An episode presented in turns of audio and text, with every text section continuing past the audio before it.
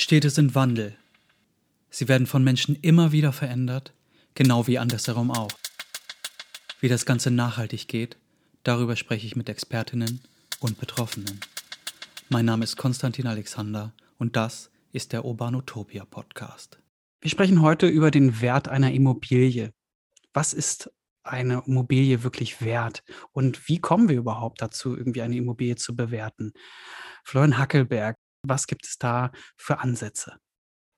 Ja, also bevor wir einsteigen und uns überlegen, wie wir Immobilien bewerten, macht es vielleicht Sinn, einen Schritt nochmal zurückzugehen, zu gucken, was ist denn überhaupt der Wert? Ja, wenn wir hm. ähm, äh, oftmals wird ja ähm, umgangssprachlich auch der Wert mit dem Terminus Preis gleichgesetzt. Ja, das muss man ähm, trennscharf auseinanderhalten. Ähm, oftmals ist es so, der Preis einer Sache ist immer das ähm, konkrete Ergebnis einer Transaktion zwischen zwei Marktteilnehmern. Das heißt, wenn ich dir meine Armbanduhr verkaufe und du sagst, du gibst mir dafür 100 Euro, dann ist das der Preis. Und das muss nicht unbedingt der Wert sein, sondern das ist mhm. die individuelle subjektive Wertvorstellung von uns beiden.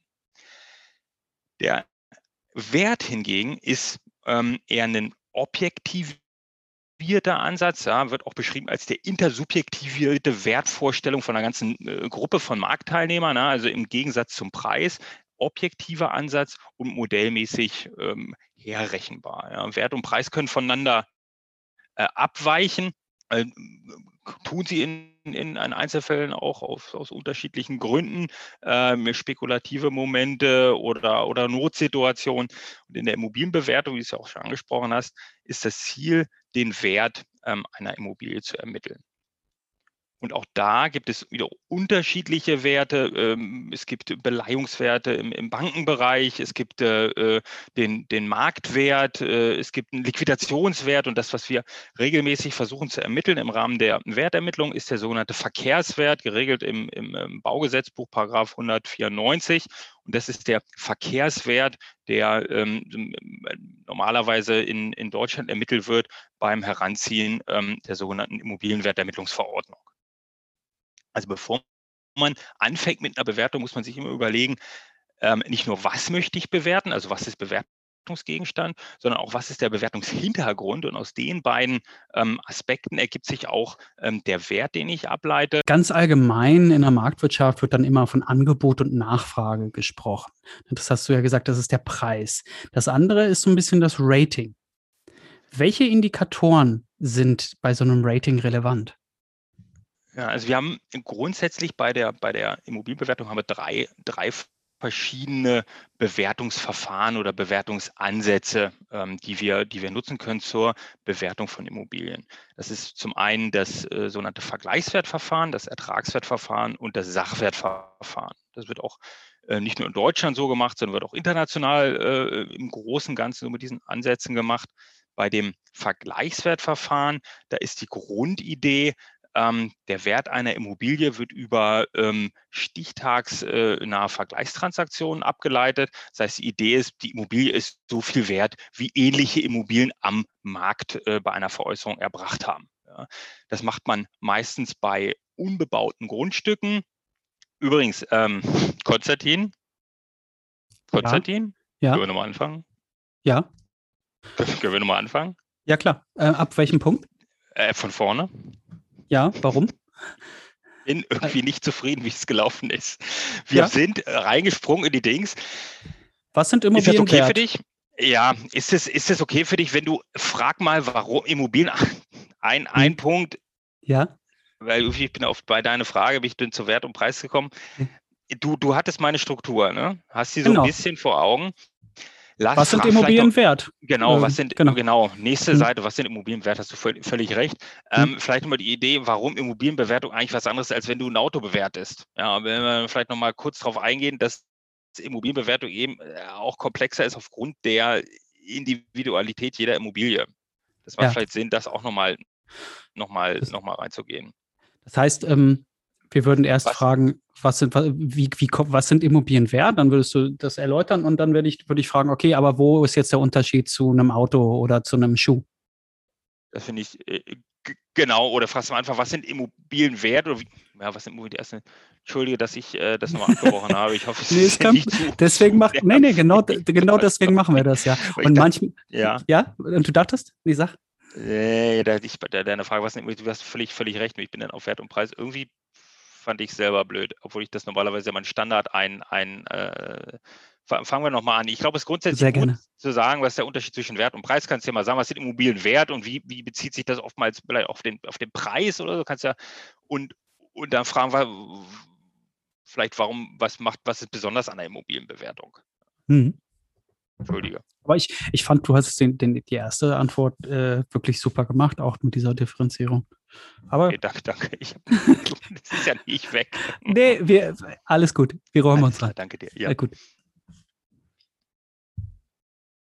Was sind Immobilien wert und wie kommen wir zu einem Wert einer Immobilie? Professor Florian Hackelberg. Ähm, ja, was sind Immobilien wert? Ja, bevor wir vielleicht ähm, uns der Frage nähern, was sind Immobilien wert, können wir vielleicht ein, einen Schritt nochmal zurückgehen ähm, und uns so ein bisschen auf den Terminus Wert auch in Abgrenzung zum Thema Preis ähm, ganz kurz mal anschauen. Es wird ja zwei äh, Begriffe, die umgangssprachlich ähm, oftmals synonym verwandt werden, der Preis einer Sache und der Wert einer Sache. Das muss man bei der Immobilienwertermittlung ganz klar differenzieren. Der Preis ist immer das Ergebnis einer konkreten Transaktion. Also spiegelt mithin die Wertvorstellung mhm. von zwei Marktteilnehmern wieder. Der Wert hingegen ist ähm, als intersubjektivierte Preisvorstellung einer ganzen Gruppe von Marktteilnehmern eher objektiv ähm, und damit äh, auch modellmäßig herrechenbar oder ermittelbar und das, was wir im Rahmen der Immobilienwertermittlung machen. Also zum ersten Punkt, der Wert muss nicht dem Preis einer Sache entsprechen oder umgekehrt, der Preis muss nicht dem Wert entsprechen. Neben dieser grundsätzlichen Unterscheidung zwischen Wert und Preis gibt es auch noch ganz viele unterschiedliche Wertdefinitionen. Die wichtigste in Deutschland ähm, ist der sogenannte Verkehrswert, definiert in 194 Baugesetzbuch. Das ist das, was wir regelmäßig auch im Rahmen äh, der Immobilienwertermittlungsverordnung oder bei der Anwendung der Immobilienwertermittlungsverordnung ähm, ermitteln. Den Verkehrswert, international wird auch von dem Market Value gesprochen. Der Marktwert ist definitorisch ein bisschen anders, aber im Großen und Ganzen ähnlich. Ähm, es gibt noch Beleihungswerte, der im, im, im Bankenumfeld wichtig ist. Ähm, es gibt auch einen Fair Value für hm, Bilanzierung, Jahresabschlüsse oder Liquidationswert bei, bei der Auflösung von, von Unternehmungen. Das heißt, bevor wir uns mit der tatsächlichen Bewertung beschäftigen, müssen wir uns als erstes die Frage stellen, was für ein Wert soll ermittelt werden? Das ergibt sich aus dem Bewertungshintergrund und natürlich dann, was haben wir für eine Immobilie, die wir bewerten wollen. Und das war gerade ähm, ja auch schon ein bisschen die Frage von ähm, äh, dir. Äh, wie, was sind Immobilien wert und warum ist Immobilienbewertung vielleicht auch komplexer als die Bewertung anderer ähm, Vermögensgegenstände? Wenn wir uns zum, zum mhm. Beispiel angucken, Aktien, die werden stündlich, minütlich, sekündlich eigentlich bewertet. Äh, braucht man nur im, im Internet gucken, wie der aktuelle Kurs ist. Das geht auch mit Gold so. Ähm, das geht auch mit anderen Anlagegütern, wie beispielsweise einem Gebrauchtwagen. Ja, da kann man in einer, in einer Schwackelliste nachgucken oder man kann das äh, auf, auf äh, Online-Portalen sehen. Und ähm, da kann man relativ einfach äh, oder vergleichsweise einfach den Wert äh, ermitteln, weil diese Anlagegüter miteinander vergleichbar sind. Und das haben wir bei der Immobilie eben nicht. Wenn du jetzt einen Gebrauchtwagen kaufst ja, und der, der ähm, Gebrauchtwagenverkäufer sagt dir, das ist ein einmaliges Angebot, es ist fast immer Blödsinn, ja, weil es davon ganz viele gibt. Es kann vielleicht ein günstiges Angebot sein, aber es ist meist nicht einmalig.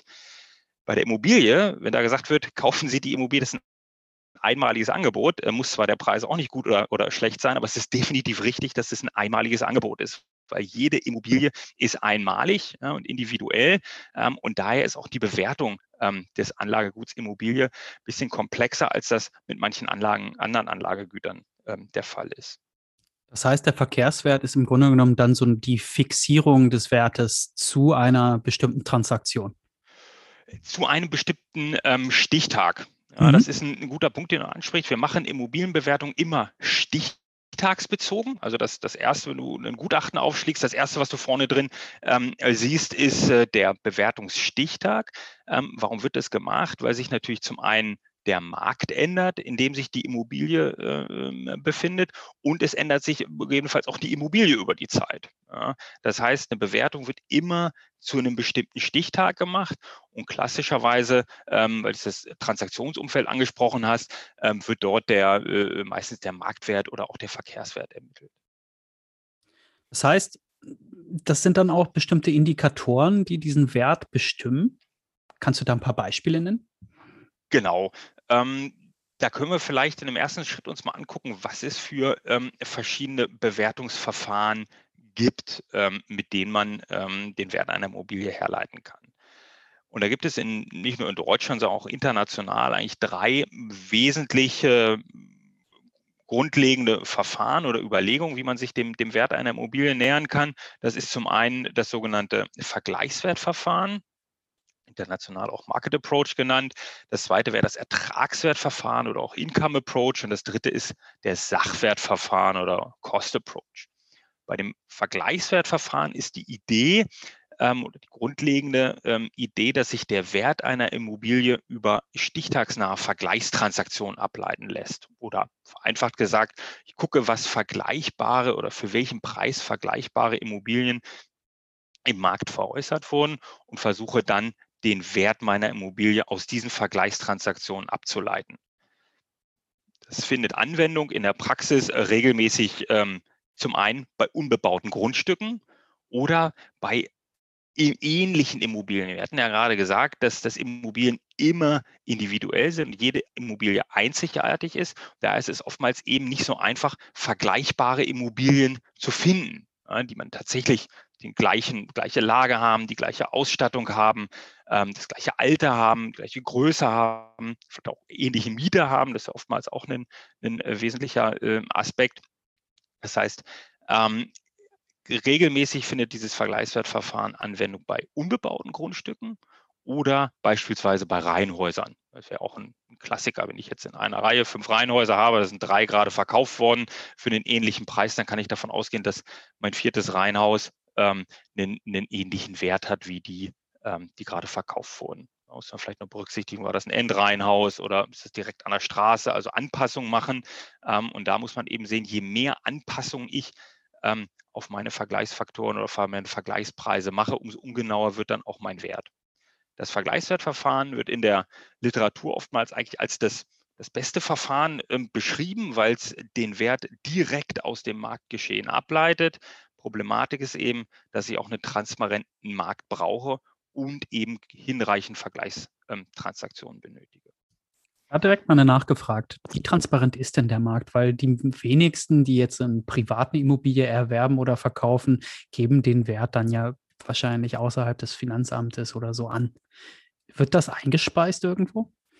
Genau, also es gibt ähm, vielleicht erstmal den, den großen Blick. Im internationalen Vergleich ist der, der deutsche Markt, ähm, wenn es global anguckt, schon, schon transparent. Es gibt aber auch deutlich transparentere Märkte noch im angelsächsischen Bereich oder auch beispielsweise in Singapur, wo, wo Informationen deutlich ähm, äh, mehr verfügbar sind. In Deutschland gibt es die Institution der, der Gutachterausschüsse.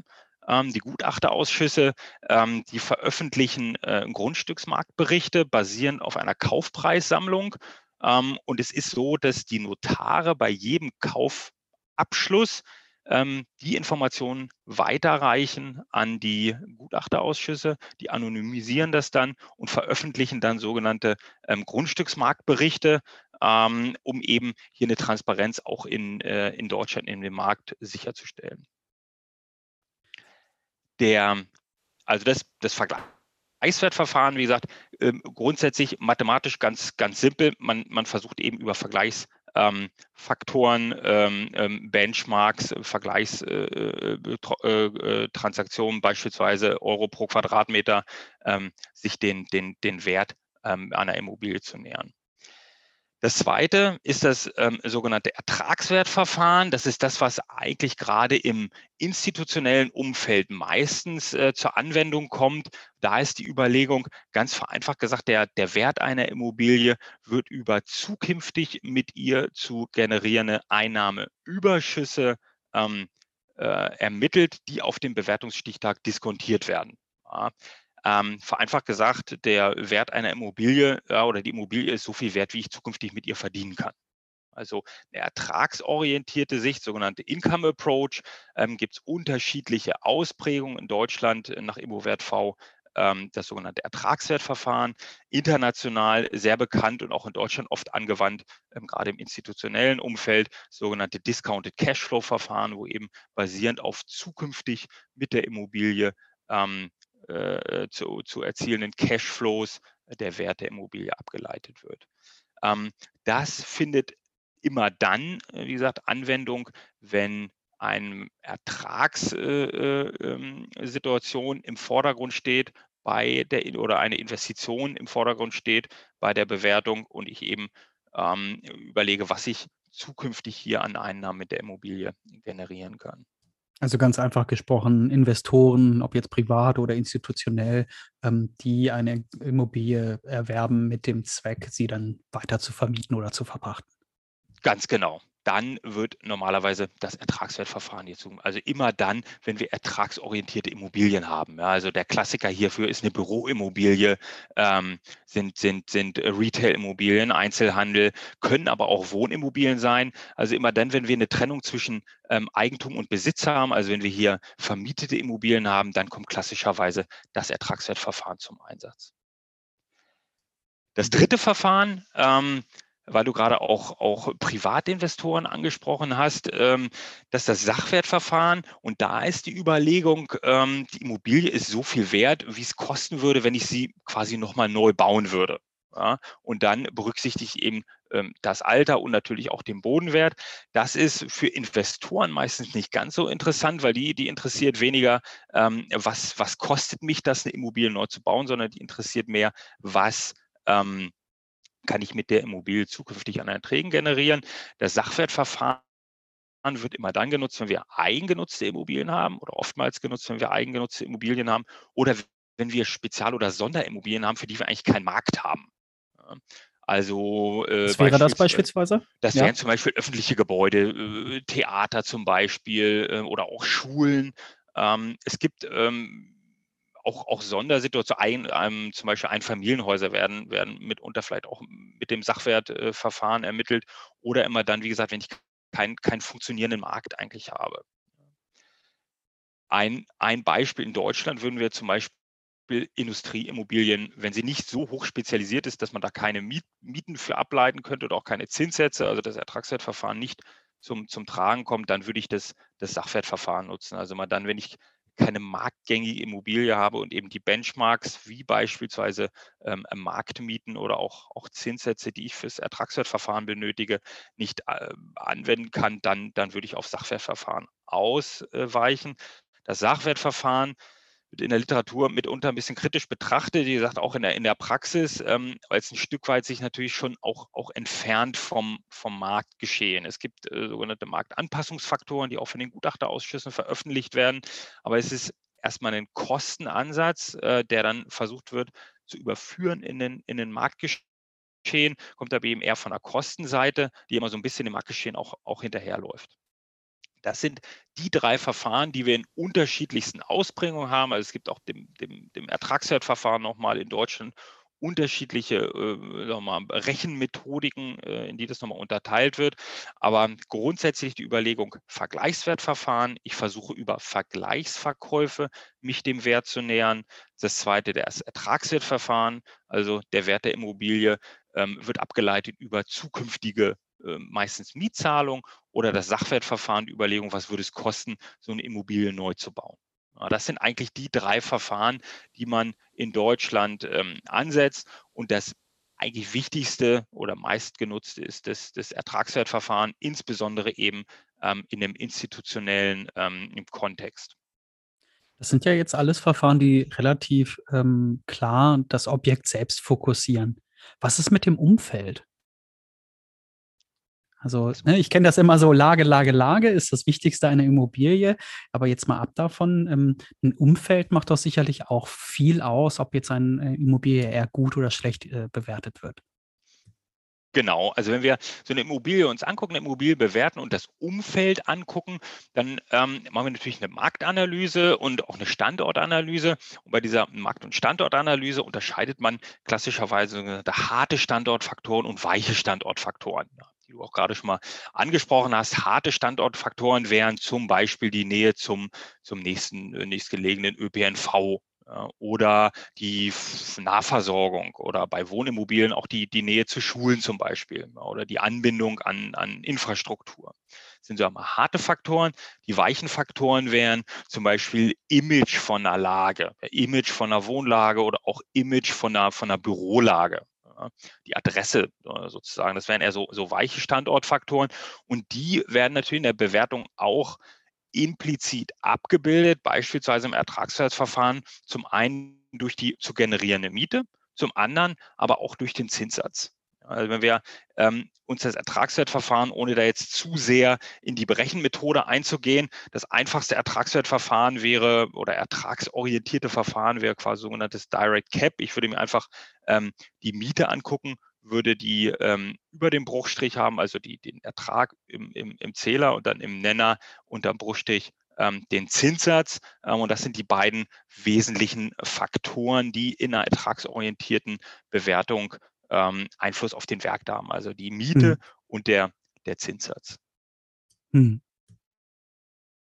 Und die Miete, ähm, äh, die Marktmiete im, im Ertragswertverfahren äh, oder in der Immobilienwertermittlungsverordnung äh, wird von der marktüblichen Miete gesprochen. Ähm, die spiegelt natürlich auch das Umfeld und die Lage der Immobilie wider. Der mhm. Zinssatz ähm, als, als zweite wesentlich, äh, wesentliche ähm, Einflussfaktor im Ertragswertverfahren äh, oder ertragsorientierten Verfahren, der spiegelt das individuelle objektspezifische Risiko wider, dass ich diese Miete, die ich ansetze, eben auch erhalte. Und mhm. der ist, ähm, äh, je, je besser die Lage ist äh, äh, und je besser der, der Cashflow ist, also je stabiler die, die, die äh, erwartbaren Mieteinnahmen sind, je niedriger ist der und so, so höher wird dann auch der Wert. Mhm. Nun kenne ich das noch von früher aus der Uni, dass es immer hieß, ein, ein Investment, ähm, ob das jetzt eine Immobilie ist oder eine Maschine oder eine Dienstleistung oder so, wird vor allem auf Basis von zwei ähm, Werten sozusagen bewertet. Dem Risiko und der Rendite. Wie ist das in der Immobilienwirtschaft? Ähm, bei, der, bei der in der Immobilienwirtschaft ist das auch so, die, das, die, das, das Risiko spielt eine, eine wesentlichen, wesentlichen, äh, wesentliche Rolle. Ist ja eben, wie ich gerade gesagt habe, wenn wir die, uns das Ertragswertverfahren oder die ertragsorientierte Bewertung angucken, haben wir das einfachste über dem Bruchstrich haben wir die, die, die Miete, also quasi das, das, äh, den Return, den wir, den wir bekommen, und unten haben wir den, den Zinssatz. Ja. Und das ist, der Zinssatz spielt, spiegelt das Risiko wieder. Was du gerade angesprochen hast, auch die, die, die Rendite, ähm, die wäre durch die, vielleicht mit einem anderen Ansatz ran, die Rendite ist erstmal das, was wir uns bei einer, bei einer Investitionsrechnung angucken, also nicht unbedingt bei einer reinen Bewertung. Und das spielte mal so ein bisschen in die, in die Fragestellung umgangssprachlich, ist die Immobilie eigentlich teuer oder ist die nicht teuer? Ja, ähm, mhm. Vielleicht können wir uns da so ein bisschen ähm, ähm, mal vom Makler oder sogenannten Maklervervielfältiger ähm, her äh, orientieren. Ich weiß nicht, ob du davon schon mal gehört hast. Man oft mal sagt, ja, aber die, erklär ihn gern. Ja, hm. ist die, der, der, der Klassiker, der Makler sagt ja hier, das ist eine Kleinstadt, da ist die Lage nicht so doll, da können wir maximal das 15-fache bezahlen. Oder er sagt, in München kriegt man schon mittlerweile in Toplagen nichts mehr fürs 30-fache. Ja?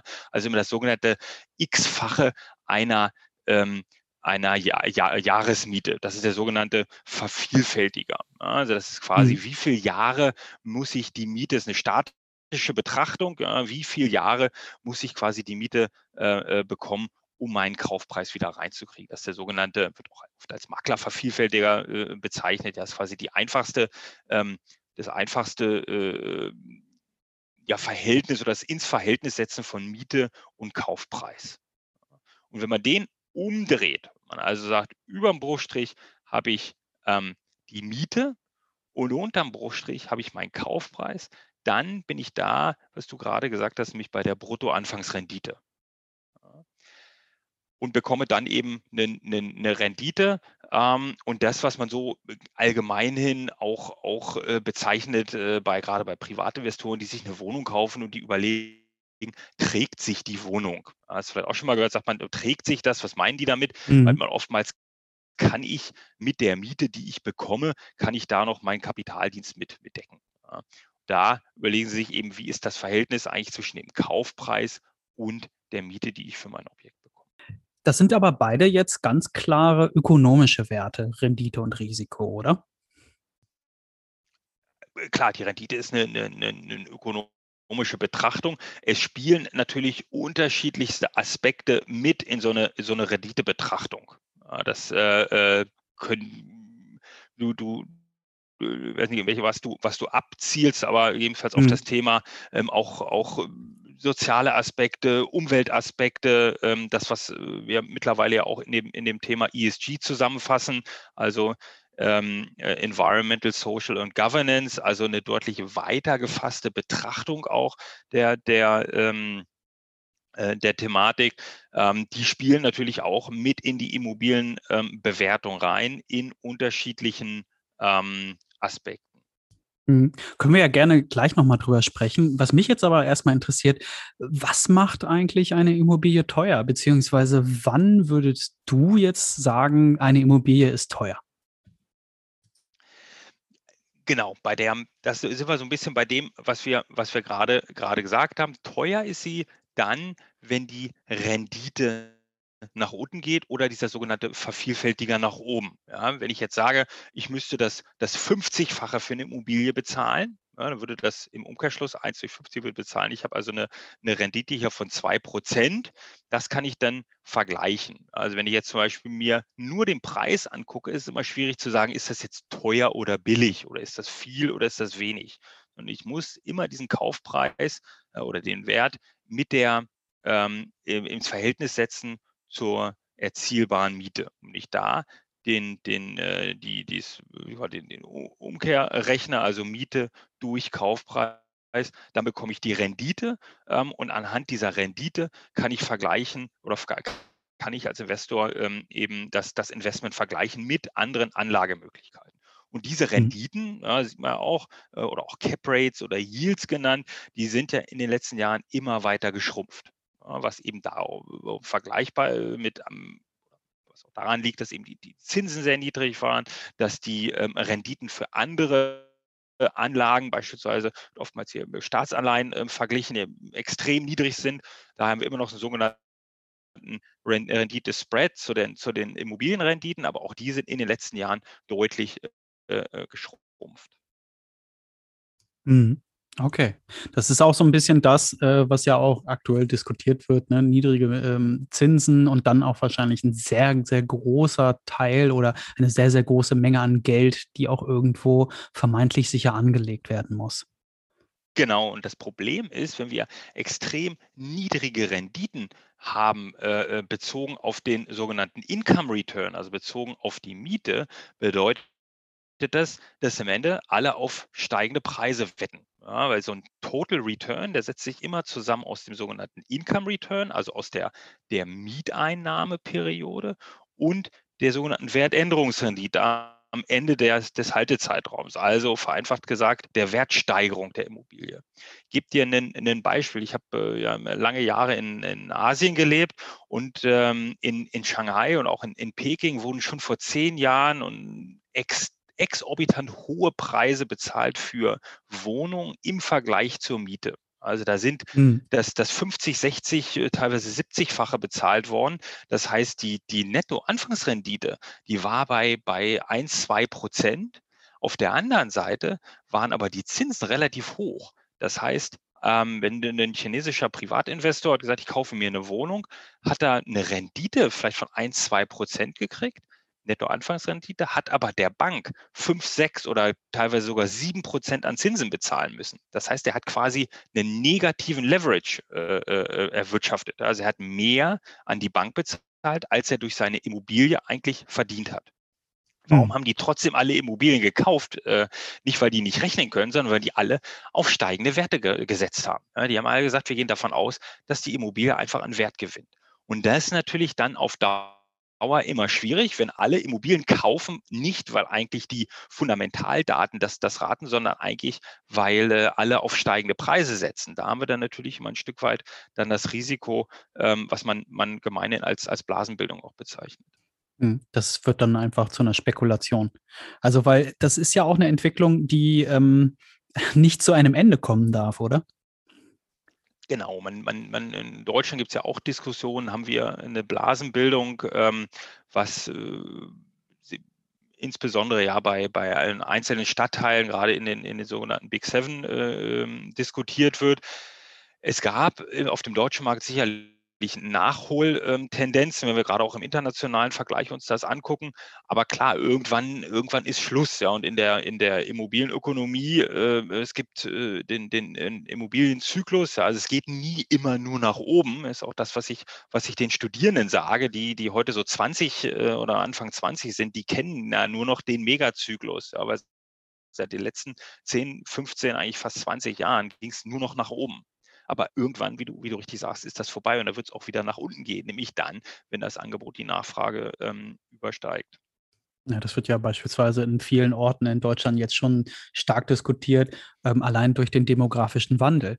Also, dass es gar nicht mehr so viele ähm, Wohnungen braucht in bestimmten Bereichen. Ne? Genau, das, das sehen wir ja auch. Wir sehen ja in den letzten Jahren ein deutliches Auseinanderklaffen zwischen ähm, den Preisen in den äh, Ballungsgebieten, insbesondere den, den genannten äh, Big Seven, also in Berlin, Hamburg, ähm, Köln, Düsseldorf, Stuttgart, Frankfurt und ähm, in München. Ähm, und auf der anderen Seite in strukturschwächeren Gegenden äh, einen deutlichen Verfall an, äh, an den ähm, Immobilienpreisen ähm, eben aus den äh, von dir genannten ähm, äh, Aspekten. Zum einen eben dieses Thema Urbanisierung, äh, zum anderen natürlich die, die äh, angesprochenen niedrigen Zinsen. Aber auch, was wir noch im internationalen Vergleich haben, in Deutschland immer noch eine, eine sehr geringe Eigentumsquote. Ähm, das heißt, wir haben verschiedene Aspekte, die ähm, zusammenspielen, auch viel internationales Kapital, du hattest es gerade angesprochen, die im internationalen ähm, Kontext immer noch gesehen haben in den letzten Jahren, zumindest in den letzten zehn Jahren, dass Deutschland wirtschaftlich sehr stark war und da im Vergleich die Immobilienpreise, ähm, auch wenn man sich das oft eigentlich jetzt aus unserer Sicht nicht vorstellen kann, immer noch vergleichsweise günstig sind. Mhm. Oder vergünstigt waren. Mhm. Das, das meintest du vorhin, dass es so Nachholeffekte gab. Es gibt ja Diskussionen auch so, dass, dass ganz viel Investitionen, gerade so in Gewerbeimmobilien, in Innenstädten, ähm, dass das halt auch einfach keine lokalen beziehungsweise nationalen Märkte mehr sind, sondern dass das auch international ist. Kannst du das bestätigen? Klar, also wir haben in, äh, in den, in den äh, großen Ballungsgebieten haben wir internationale Investoren, die ähm, äh, gerade in, äh, in, in Büroimmobilien, in, in Wohnimmobilien ist eine, eine große Thematik auch, in, ähm, in, äh, auch in, in, Einkaufszentren investieren. Ähm, das sind, sind äh, internationale Fonds, internationale Investoren. Das ist natürlich nicht nur, nur national. Ja, das sind oftmals auch Joint, Joint Ventures, hm. die, die dort investieren. Ja. Hm. Thema Globalisierung so als großer Megatrend der letzten Jahrzehnte. Wir haben Demografie schon angesprochen. Ähm, wie ist das weiter? Also beispielsweise, inwieweit beeinflusst jetzt aktuell aus deiner Sicht die Immobilienwirtschaft, also die Digitalisierung, die Immobilienwirtschaft oder auch andere Megatrends? Ja, du hast Megatrends, also ein Megatrend sicherlich die Digitalisierung ist ja im Moment äh, auch gerade durch die Corona-Pandemie ähm, äh, heiß diskutiert, was wird aus den Büros, werden wir überhaupt die Büros noch brauchen? Äh, brauchen wir diese Central Business Districts überhaupt oder werden bald die Leute alle irgendwie am Strand oder von zu Hause oder sonst wo arbeiten?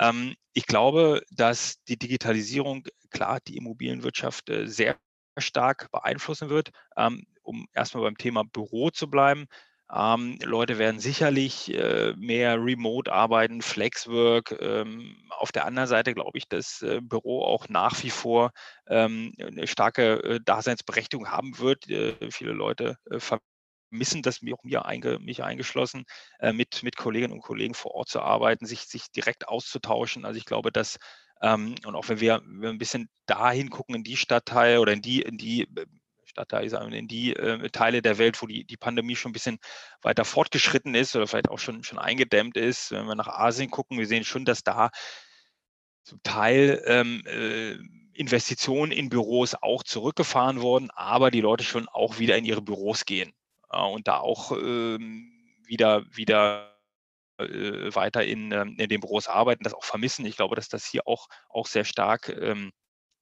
momentan der Fall ist. Auf der anderen Seite, es wird sich, wird sich wandeln. Wir werden Bürostrukturen werden sich wandeln. Wir haben schon lange keine äh, klassischen Einzelbüros mehr überall, sondern äh, eher in flexible ähm, Arbeitseinheiten, flexiblere Strukturen in Büros.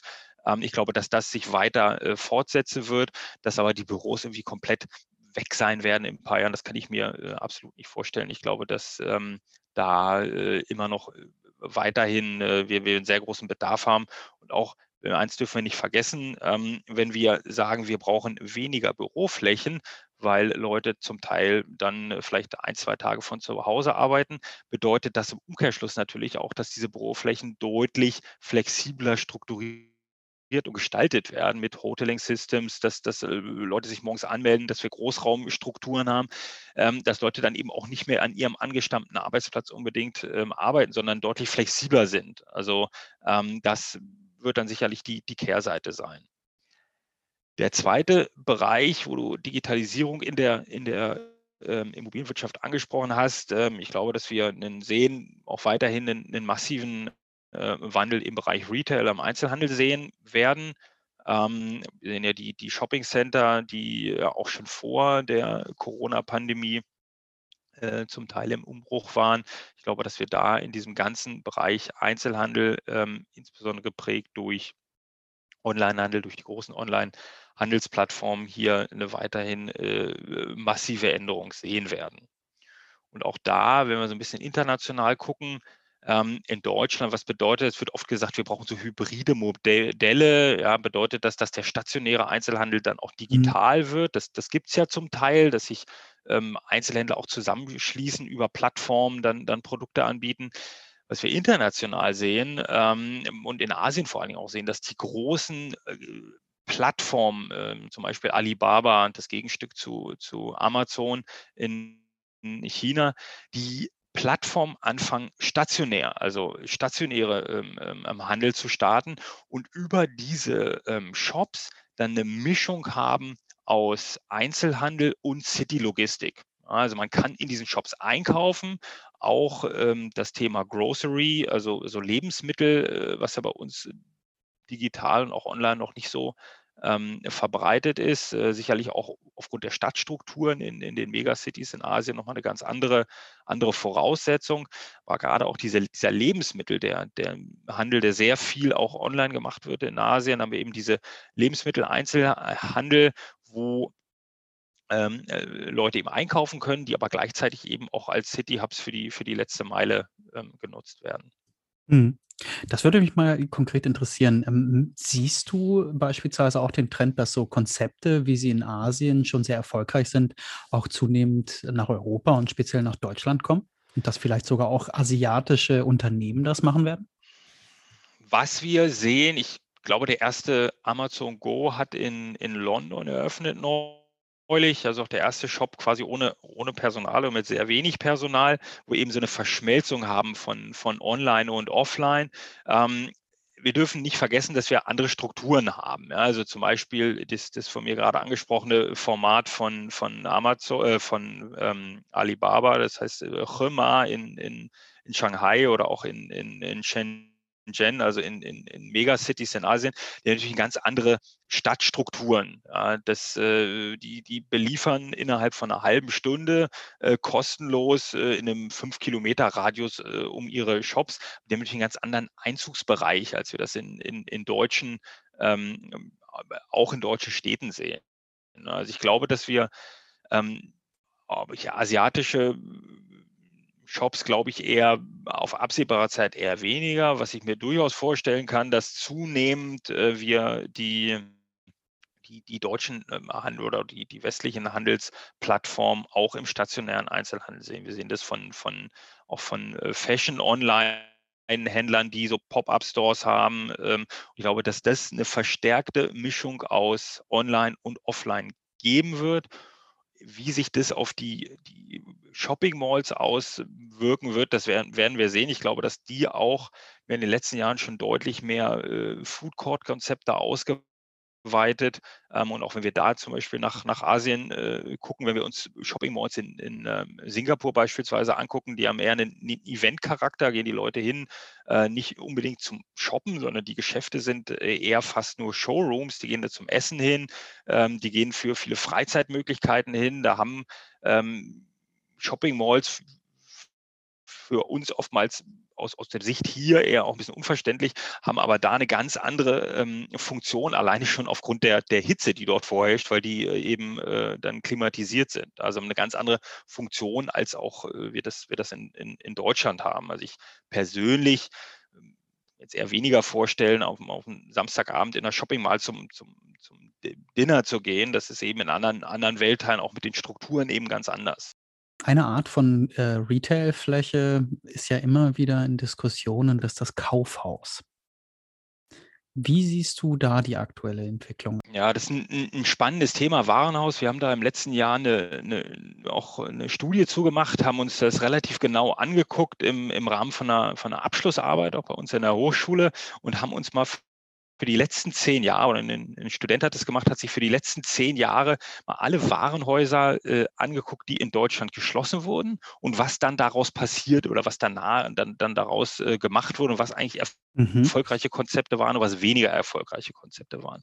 Und da hat man relativ klar gesehen, dass diese Single-Tenant-Retail-Nachnutzung, also die, die weitere Nachnutzung eigentlich durch, durch einen Mieter und auch durch, durch Einzelhandel, dass das meistens nicht so gut funktioniert hat was sich als erfolgreichstes Konzept äh, klar herausgestellt hat, waren sogenannte Mixed-Use-Konzepte, also dass man ähm, diese Warenhäuser äh, sind ja architektonisch äh, äh herausfordernd, der sehr, sehr große Tiefen, sind, sind sehr groß, sind sehr, sehr monolithisch.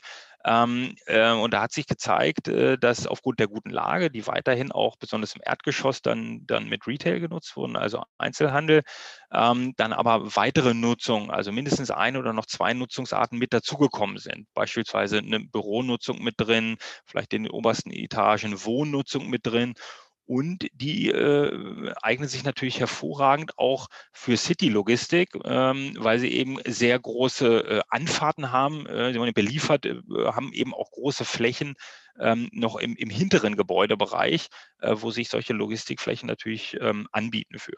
Also dass die, die, die, die Nachnutzung auch solcher Warenhäuser hat sich eigentlich gezeigt, dass da so ein Mixed-Use-Konzept äh, mit verschiedenen Nutzungsarten das erfolgreichste ist und also auch am meisten besten angenommen wird.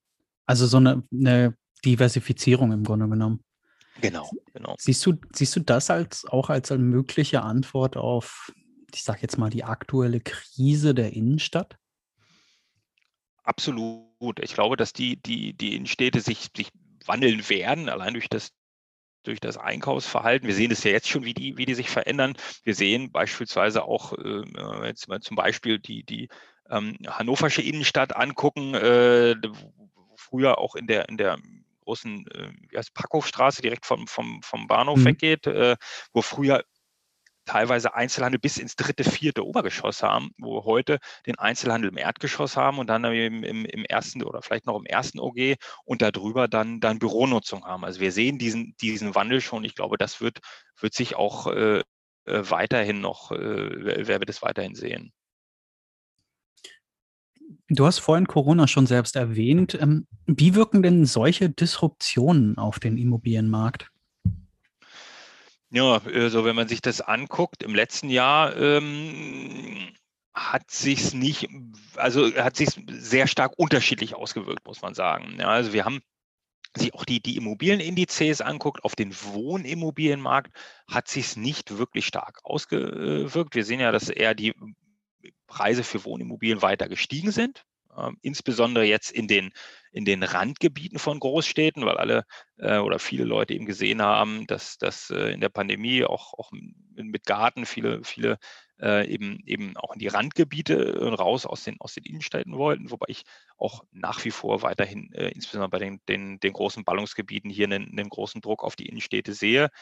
Ähm, das heißt, Wohnen ist relativ äh, äh, wenig beeinflusst worden oder wenig negativ beeinflusst worden. Wenn wir uns jetzt die Gewerbeimmobilien angucken, ähm, haben wir dann natürlich ein deutlich differenzierteres Bild. Ja. Also die, die äh, sicherlich die Immobilien, am stärksten betroffen waren, sind, sind Hotelimmobilien gewesen und, und der eben genannte Einzel, Einzelhandel.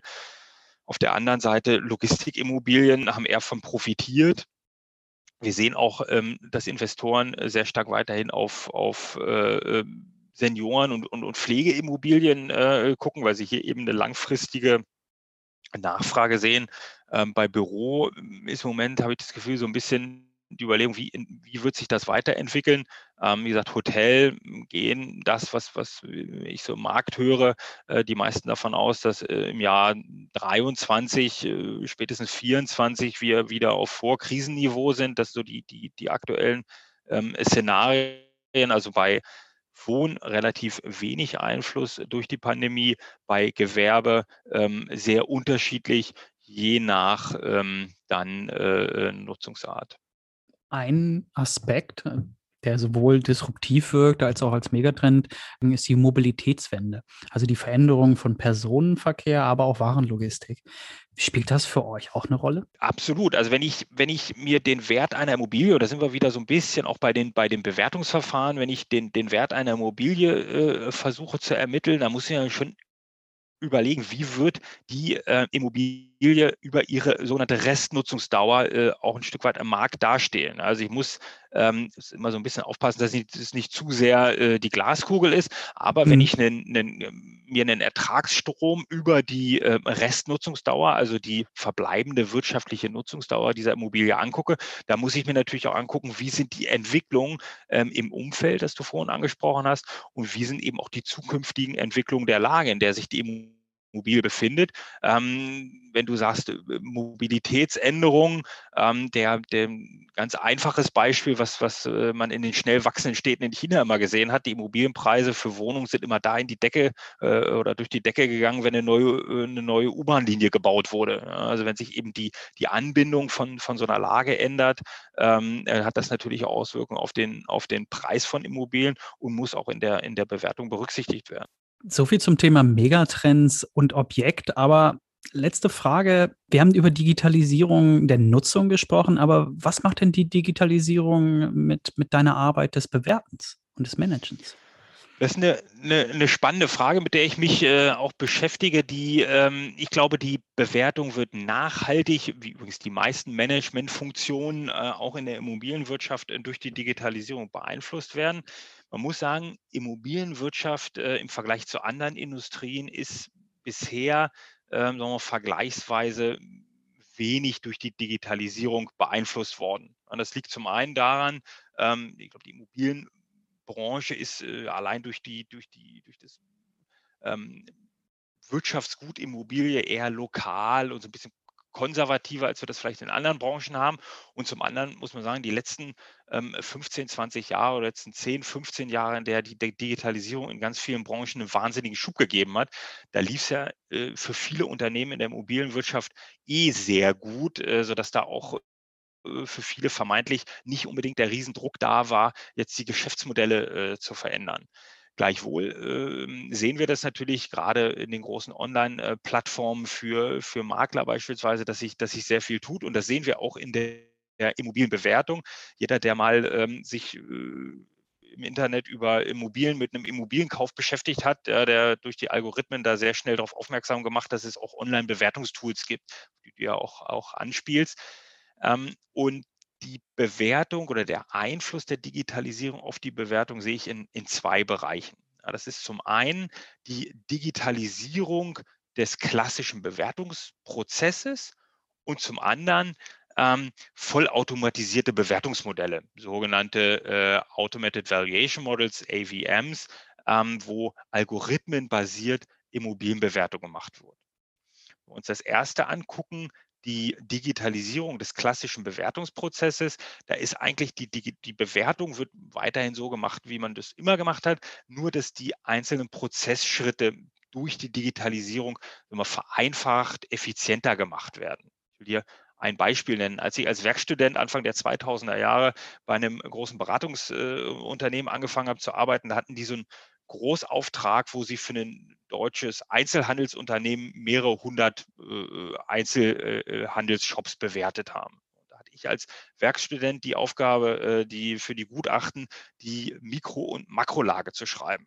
Da habe ich also wochenlang Mikro- und Makrolagen geschrieben. Er hatte einen Wahnsinnsinselwissen äh, über, über äh, äh, makrowirtschaftliche Daten von, von Klein- und Mittelstädten in Deutschland.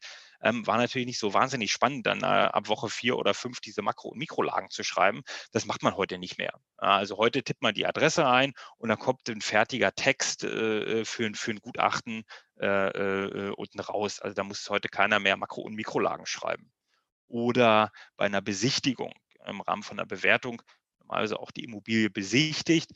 Früher mit einem, mit einem Zettel und einem Klemmbrett bin ich dann durch die Immobilie durchgegangen, oben unterm Dach angefangen bis zum Keller und habe dann Notizen gemacht. Also die Fenster müssen gemacht werden oder das, das Dach ist gut, wie ist die Ausstattung des Sanitärbereichs, wie äh, gibt es irgendwelche anderen Sachen, wie sind die einzelnen äh, ähm, ähm, äh, Zustand der, der, der Gebäudegewerke. Heute gibt es Programme, wo ich direkt übers iPad eingebe, ähm, wie der Zustand des Objektes ist. Das wird automatisiert in die Bewertungsmodelle eingepflegt und äh, dann in die Bewertung eingespielt. Also der Bewertungsprozess ist klassisch, also wird, wird ähnlich gemacht, aber durch die Digitalisierung werden die einzelnen Prozessschritte optimiert. Und das zweite Thema ist eben die vollautomatisierte Bewertung. Da gibt es eben die von mir angesprochenen, wir bewerten ihre Immobilie zu Höchstpreisen oder auch die großen ähm, ähm, Plattformen, äh, Maklerplattformen bieten sowas an, also automatisierte Bewertung. Auch viele Banken arbeiten da schon im Kleindarlehensbereich mit. Das sind Bewertungsverfahren, die im Grunde über das Vergleichswertverfahren gehen, also durch, durch Big Data, durch äh, Data Crawling, ähm, Angebotspreise, Vergleichswerte aus dem Internet zusammensuchen ähm, und äh, das auch äh, matchen mit, mit anderen Faktoren, die du, du gerade auch angesprochen hattest, zum Beispiel Entfernung äh, zum, zum ÖPNV oder äh, Anzahl von, von äh, Nahversorgung äh, oder Schulen im Umfeld oder auch Anzahl von, von Restaurants, von Kneipen. Das heißt, mit, mit großen Datenmengen wird versucht, hier ähm, die Immobilienbewertung oder den Wert der Immobilie zu ermitteln. Ich glaube, dass da äh, ein großer, äh, große Entwicklung noch, noch kommen wird, ähm, weil ähm, Immobilienbewertung ist, ist quasi gemacht für, für Big Data. Ähm, auf der anderen Seite gibt es ähm, zum einen ähm, immer noch die Thematik, die wir eingangs besprochen haben. Äh, Immobilien sind immer individuell und nun ist es äh, sicherlich äh, selbsterklärend, dass ich beispielsweise eine Zwei-Zimmer-Wohnung in einer äh, deutschen Großstadt deutlich einfacher mit so einem äh, automatisierten äh, Algorithmus bewerten kann, als beispielsweise ein Shopping-Center mit 150 Mietern drin, mit unterschiedlichen Umlageregelungen in den Mietverträgen, unterschiedlichen Mietvertragsdauern. Das heißt, bei sehr komplexen ähm, Immobilien wird es auch auf absehbare Zeit noch schwierig sein, das mit vollautomatisierten ähm, digitalen Bewertungsmodellen ähm, äh, zu machen oder immer dann, wenn ich einen regulatorischen Hintergrund habe, der es eben ähm, vorschreibt, dass eine physische ähm, Bewerterin oder Gutachter die Bewertung macht. Denn eins, und das ist noch ein wesentlicher Punkt, auch wenn wir Maschinen die Bewertung machen lassen, wer haftet eigentlich für die Bewertung? Äh, viele Bewertungen mhm. werden in der Praxis nicht gemacht, weil alle sagen, auch wir sind mal so interessiert daran, was da so als Wert rauskommt. Oftmals haben äh, äh, alle Seiten schon eine sehr genaue Vorstellung, wie so, wie so ein Wert aussehen kann. Aber viele Bewertungen werden natürlich gemacht auch ähm, als äh, ähm, so ein Gutachten als, als Nachweis für Steuerbehörden, als Nachweis für einen Jahresabschluss, als Nachweis für eine Bank oder muss auch jemand verhaften. Und dafür haftet normalerweise die Gutachterin oder der Gutachter, der das Gutachten unterschreibt und die Bewertung gemacht hat. Wenn jetzt aber eine Maschine äh, äh, die vielleicht auch ein Stück weit so eine Blackbox ist, so eine Bewertung gemacht ist, die Frage, wer haftet dafür?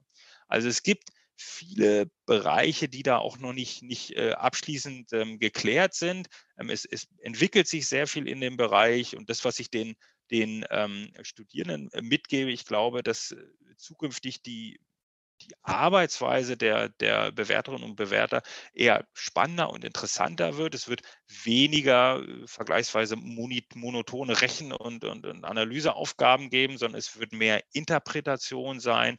Es wird mehr auch gutachtliche äh, Erfahrung sein, die da auch mit, mit reinkommt in die Bewertung. Also ich glaube, es wird ähm, eher interessanter werden. Äh, aber klar, für äh, Unternehmen, die jetzt vielleicht ähm, als Geschäftsmodell hatten, Immobilien zu bewerten, Massenbewertungen zu machen, was eben auch diese, diese automatisierten Bewertungsmaschinen schon sehr gut können.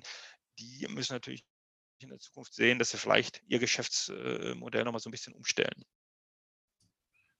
Neben der Digitalisierung so als Trend auch, der euch betrifft, ähm, wird immer wieder auch die Nachhaltigkeit erwähnt. Du hast es vorhin ja schon kurz einmal drauf eingegangen, ESG, Environmental, Social und Governmental.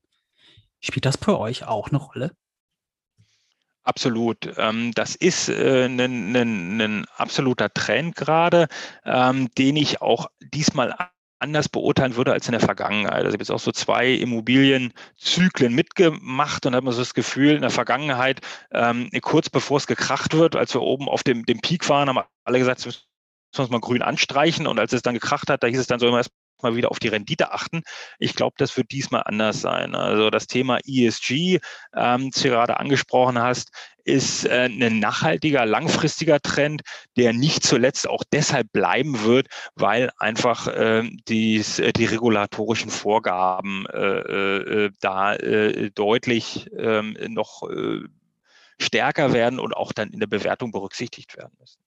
Es gibt erste Analysen. Das, das Problem so ein bisschen, was du äh, auch gerade schon mal angesprochen hast, ist, wie kann ich solche Aspekte ähm, in der Bewertung dann auch am Ende monetär abbilden. Also wir nennen es in der Bewertung so ein bisschen die, die Transformationsleistung. Also wie kann ich so, so ein Thema ESG dann tatsächlich auch wirklich ähm, berücksichtigen? Wir haben erste Analysen gemacht, wo ähm, wir haben das in einem, einem großen Beratungshaus zusammen gemacht, die die Analysen gefahren haben, sich global angeguckt, wie performen eigentlich Unternehmen ähm, äh, oder wie korreliert die Performance von Unternehmen mit ihrem ESG-Rating. Also sich angeguckt, wie ist die globale Performance von Unternehmen und wie ist auch die globale Be oder die Bewertung von, von äh, großen Unternehmen ähm, und wie ist deren ähm, in Abhängigkeit von deren ähm, ESG äh, Rating. Und da kann man schon klar sehen, dass Unternehmen,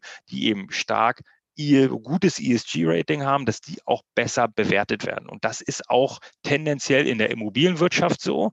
Ähm, wir sehen also Immobilien, die ein besseres ESG-Rating haben, ähm, auch vom Markt äh, äh, besser gesehen werden. Und das muss auch in der Bewertung berücksichtigt werden. Das Problem ist mit, oder die Herausforderung ist, ist immer noch, dass es wenig Daten zur Verfügung äh, gibt oder die Datenverfügbarkeit auch noch nicht so, so groß ist. Die eingangs angesprochenen Gutachterausschüsse bisher da auch noch keine strukturierte Daten aufnehmen, äh, äh, da die Strukturen bisher auch noch nicht noch nicht da sind. Ich glaube, dass wir in der Zukunft mehr Daten ähm, dort zur Verfügung haben und dass das auch ein deutlich ähm, wichtigeres Thema wird und auch in den Bewertungen berücksichtigt werden muss und das auch frühzeitig ähm, berücksichtigt werden muss, dass am Ende nicht äh, die Gutachter hier die, die Überbringer der schlechten Nachrichten sind und dann den Fonds am Ende sagen, so ihr müsst jetzt hier mal ab, eure, eure Bestände abwerten, weil das eben nicht ESG-konform.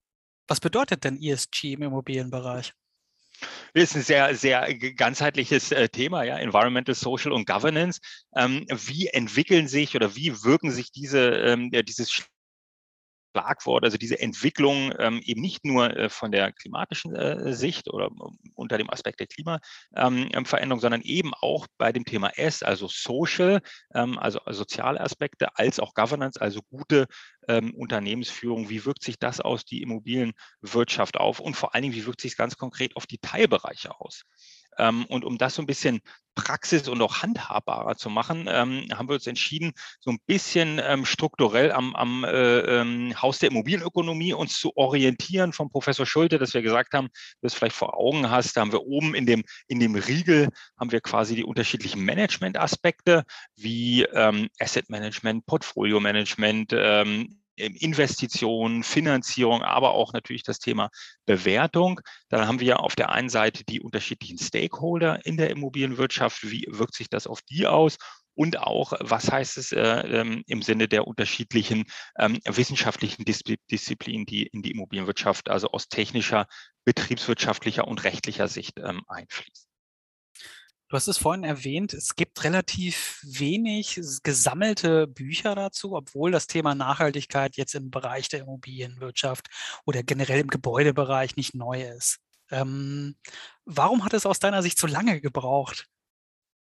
Ja, das ähm, äh, äh sprichst du richtig an, was wir sehen. Wir sehen zum einen, ähm, wenn wir das bei, bei, mal gucken, was gibt es da im Markt, eigentlich bisher? Dann sehen wir auf der einen Seite sehr ähm, forschungsstarke ähm, Journal-Beiträge, äh, die dann schon auf, auf äh, mitunter auch internationalem Niveau äh, sich, sich mit einem sehr speziellen Teilaspekt der, der ähm, äh, Auswirkung von ESG ähm, beschäftigen äh, im, im Bereich der Immobilienwirtschaft oder Immobilienökonomie. Und auf der anderen Seite sehen wir dann äh, gerade von vielen Marktteilnehmern, die irgendwie das in ihrem Geschäft mit äh, einbringen wollen, sei es auf der Beratungsseite oder sei es auf der Managementseite oder auch in der Erstellungsseite sehen wir zu Veröffentlichungen, die dann oftmals aber doch ähm, eher die Oberfläche beschreiben. Ja, und wir wollten, das war unser Anspruch, dass wir diese, diese Lücke ein bisschen, bisschen schließen, also mit einem, mit einem wissenschaftlichen Ansatzsatz drangehen, aber trotzdem hier praxiskonform ähm, bleiben und, und eben auch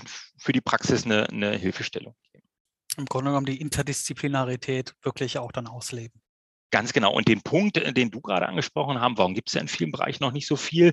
Ähm, ich hatte es eigentlich schon mal ähm, bei unserem letzten Gespräch gesagt. Ich glaube, ähm, das Thema ESG ist ja noch relativ neu als unter dem Schlagwort. Früher gab es viel Sustainability oder Nachhaltigkeit und dann habe ich auch in meinem ähm, Berufsleben schon, schon äh, zwei Immobilienzyklen mitgemacht. Ich hatte immer das Gefühl, kurz äh, ähm, bevor äh, es dann wieder bergab ging, da wurde gesagt, wir alles mal grün anstreichen und, und, und äh, ich hatte das letztes Mal gesagt, und als es dann irgendwie wieder bergab ging, hieß es so, jetzt wollen wir erstmal wieder auf die Nettoanfangsrendite achten, bevor es dann grün weitergeht.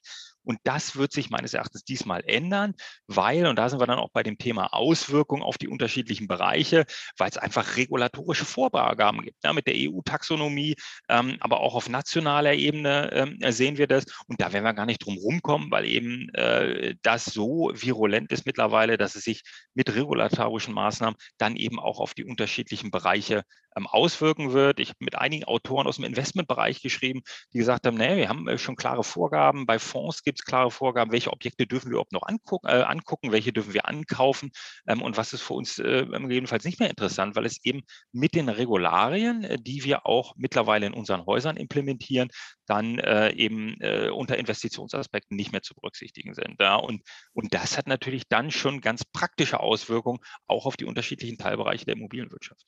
Mhm. Das heißt, im Grunde genommen, so eine Bewertung geht gar nicht mehr, ohne dass man Nachhaltigkeitsaspekte mitdenkt. Genau, man, man muss die immer äh, mitdenken. Du hast ja schon einen guten Punkt. Bewertung, ja, mein, mein, mein Lieblingsthema innerhalb der Management-Aspekte, ähm, Immobilienbewertung ja, oder Wertermittlung. Und da ist es tatsächlich ein spannendes Thema, aber ich glaube, irgendwann wird es darum gehen, ähm, wie berücksichtigen wir das in der Bewertung? Ja, und da ähm, ist natürlich die Frage zum einen, wie berücksichtigen wir das vielleicht positiv in besonders, ich sage, grünen Gebäuden, ja, also die besonders ESG-konform sind. Da haben wir tatsächlich oftmals die Frage, ist das jetzt Kausalität oder, oder eine Korrelation, äh, wenn wir hier einen, einen hohen Wert bei einer Immobilie haben, weil eben oftmals Immobilien, die in Top-Lagen sind, die besonders hochwertig sind und auch einen hohen Wert haben, ähm, dass die dann eh ESG-konform gebaut werden.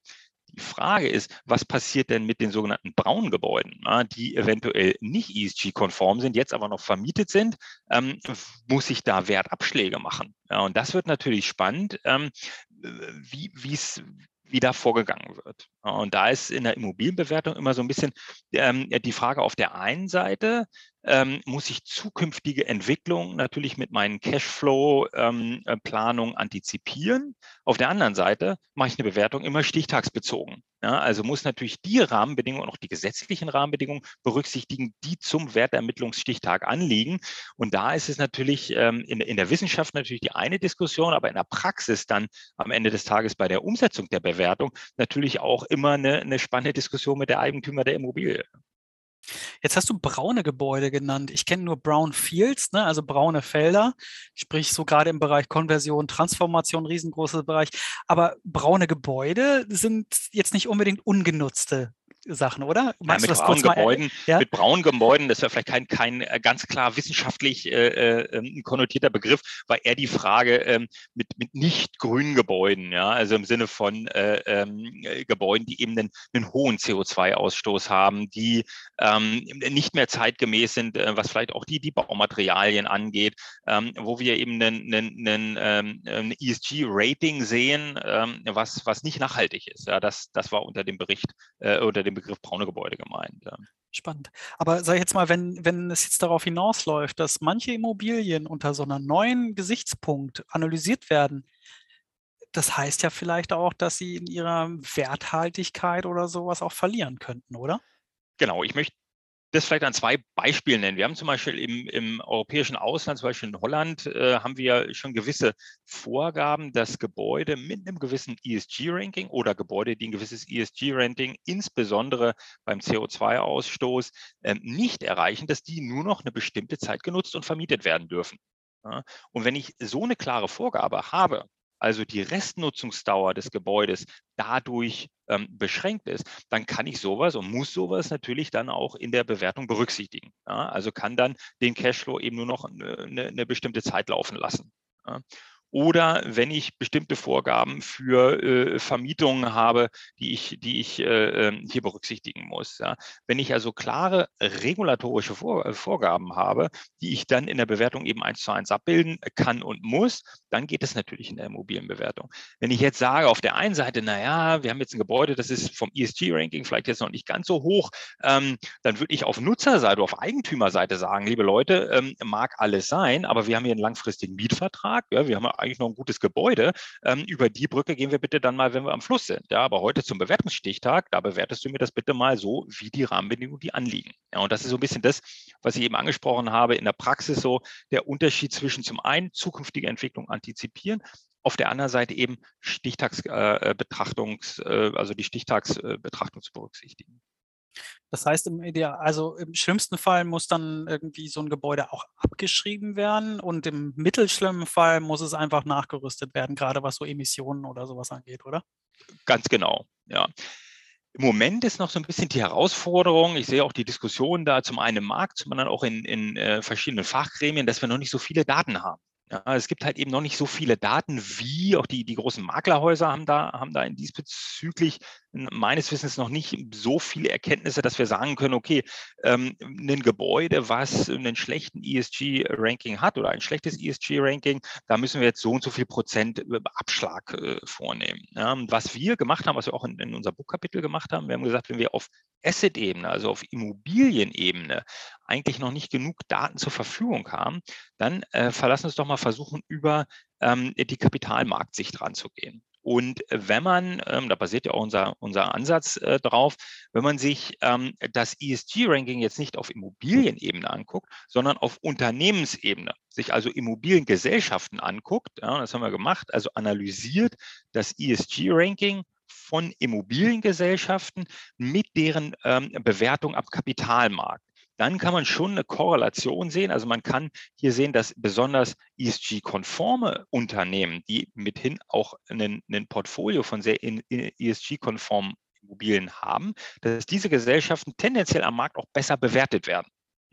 Und das kann ich wiederum äh, dann auch auf die Immobilie runterbrechen und sagen, wenn ich Immobilien habe, die besser äh, ähm, ESG gerankt werden, kann ich da auch einen, einen, Zuschlag machen oder eben das, was wir auch beim, beim am Kapitalmarkt sehen, bei Immobiliengesellschaften, die eben ein sehr schlechtes ähm, ESG-Ranking haben, dass die auch tendenziell niedriger am Markt ähm, ähm, bewertet werden. Man muss da immer so ein bisschen aufpassen, ist das äh, äh, Korrelation oder Kausalität?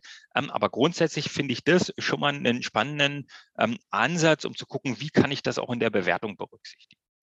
Und ist es dann so, jetzt natürlich ganz vereinfacht zu sagen, okay, wenn jetzt ein Unternehmen selber ESG-konform arbeitet und selber dann auch in ESG-konforme Assets investiert, in dem Fall eben Immobilien, haben wir gleichzeitig dann auch weniger Risiken, beziehungsweise das macht das Ganze eben auch zu einem attraktiveren Investment.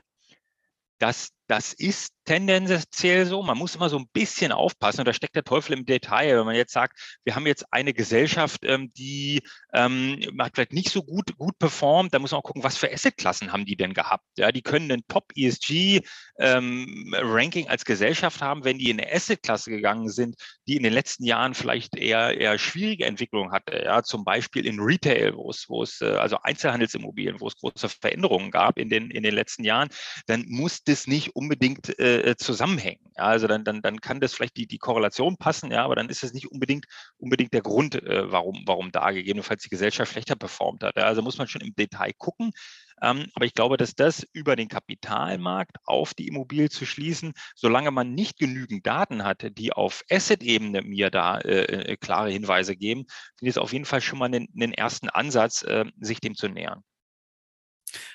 Denkst du denn, dass die Immobilienbranche jetzt so zeitnah gesehen mit der Verstetigung von ESG-Kriterien, du EU-Taxonomie hast du ja schon erwähnt, dass sich da großartig was ändern wird? Jein, also ich glaube, grundsätzlich wird sich was ändern, auf jeden Fall. Denn ich hatte es ja anfangs gesagt, auch die, die Unternehmen, die Investoren sind ähm, dann auch getrieben durch die äh, äh, Regulatorien, die ein, einfließen. Ja, also daher wird sich auf jeden Fall was ändern. Und ich hatte es ja auch gesagt, ähm, ich glaube, dass es diesmal nicht so ist wie bei bisherigen Zyklen, wo gesagt wird, naja, so jetzt ist der, der, der Megacycle vorbei, ja, und jetzt ist auch mal Schluss hier irgendwie mit Nachhaltigkeit, jetzt müssen wir mal wieder auf die Rendite achten. Ich glaube, dass tatsächlich sich das nachhaltig ändern wird und das Thema ESG, das wird nicht weggehen. Ja, ähm, da muss man schon sehr sehr die Augen verschließen vor Themen wie Klimawandel und, und wissenschaftlich äh, äh, sehr klar belegten Entwicklungen, ähm, um, um der Meinung zu sein, naja, das ganze Thema in ein, zwei Jahren hat sich das, äh, haben wir schon ganz andere Sachen irgendwie hier äh, durchs Dorf fahren sehen. Ne? Das glaube ich nicht.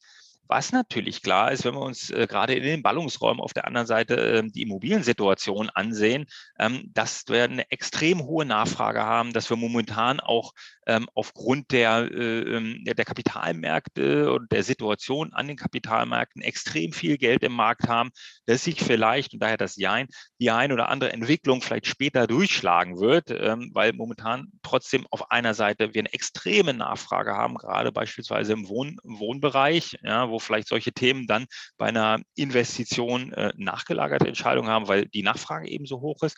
Wir auf der anderen Seite auch sehr viel Geld im Markt haben, also das äh, aktuell auch noch für Objekte, wo man vielleicht sagt, die sind ähm, eigentlich unter ESG-Kriterien vielleicht nicht so optimal, auch trotzdem noch, noch sehr viel bezahlt wird. Aber langfristig und auch mittelfristig ähm, bin ich der festen Überzeugung, das Thema ähm, auch in der Immobilienbranche, man sieht es ja aktuell, man hat es auf der, auf der Expo Real zum Beispiel gesehen, da war das, das Thema, ich konnte es schon fast selber nicht mehr hören, ja, von morgens bis abends ging es ums Thema ESG und ähm, es ist tatsächlich ähm, überall ähm, angekommen und äh, äh, wie ich es eingangs gesagt habe, auch hart implementiert in den Prozessen ähm, von Investoren äh, und, und verstetigt sich da auch in den unterschiedlichen ähm, Managementaspekten. Das heißt, ein Stück weit irgendwie könnte es dazu führen, dass die Immobilienbranche zum Teil zumindest ein bisschen grüner und nachhaltiger wird. Absolut, ja. Wir haben ja ähm, Analysen, dass wir sagen, der CO2-Ausstoß wird bis zu 30 bis 40 Prozent von Gebäuden verursacht oder von dem Gesamt mal, Bau- und Immobilienindustrie äh, und, und Wohnungswirtschaft, äh, da ist natürlich der größte Hebel. Ja? Und äh, bisher gab es immer ähm, die Ansage, wir müssen dämmen, dämmen, dämmen. Ähm, irgendwo werden wir da auch die, an die Grenzen stoßen. Das heißt, es muss sicherlich ganzheitlicher überlegt werden, wie wir diesen großen Hebel nutzen können. Ähm, und da bin ich, bin ich fest von überzeugt. Es gibt ganz viele spannende Ansätze, die sich äh, dann manche mehr, äh, manche weniger durchsetzen werden. Und dass das, ähm, wie du sagst, grüner wird, da bin ich, bin ich fest von überzeugt, weil wir, glaube ich, gar keine Alter, Alternative haben. Das ist doch ein schönes Schlusswort. Florian Hackelberg, Professor an der HWK. Vielen, vielen Dank. Sehr gerne.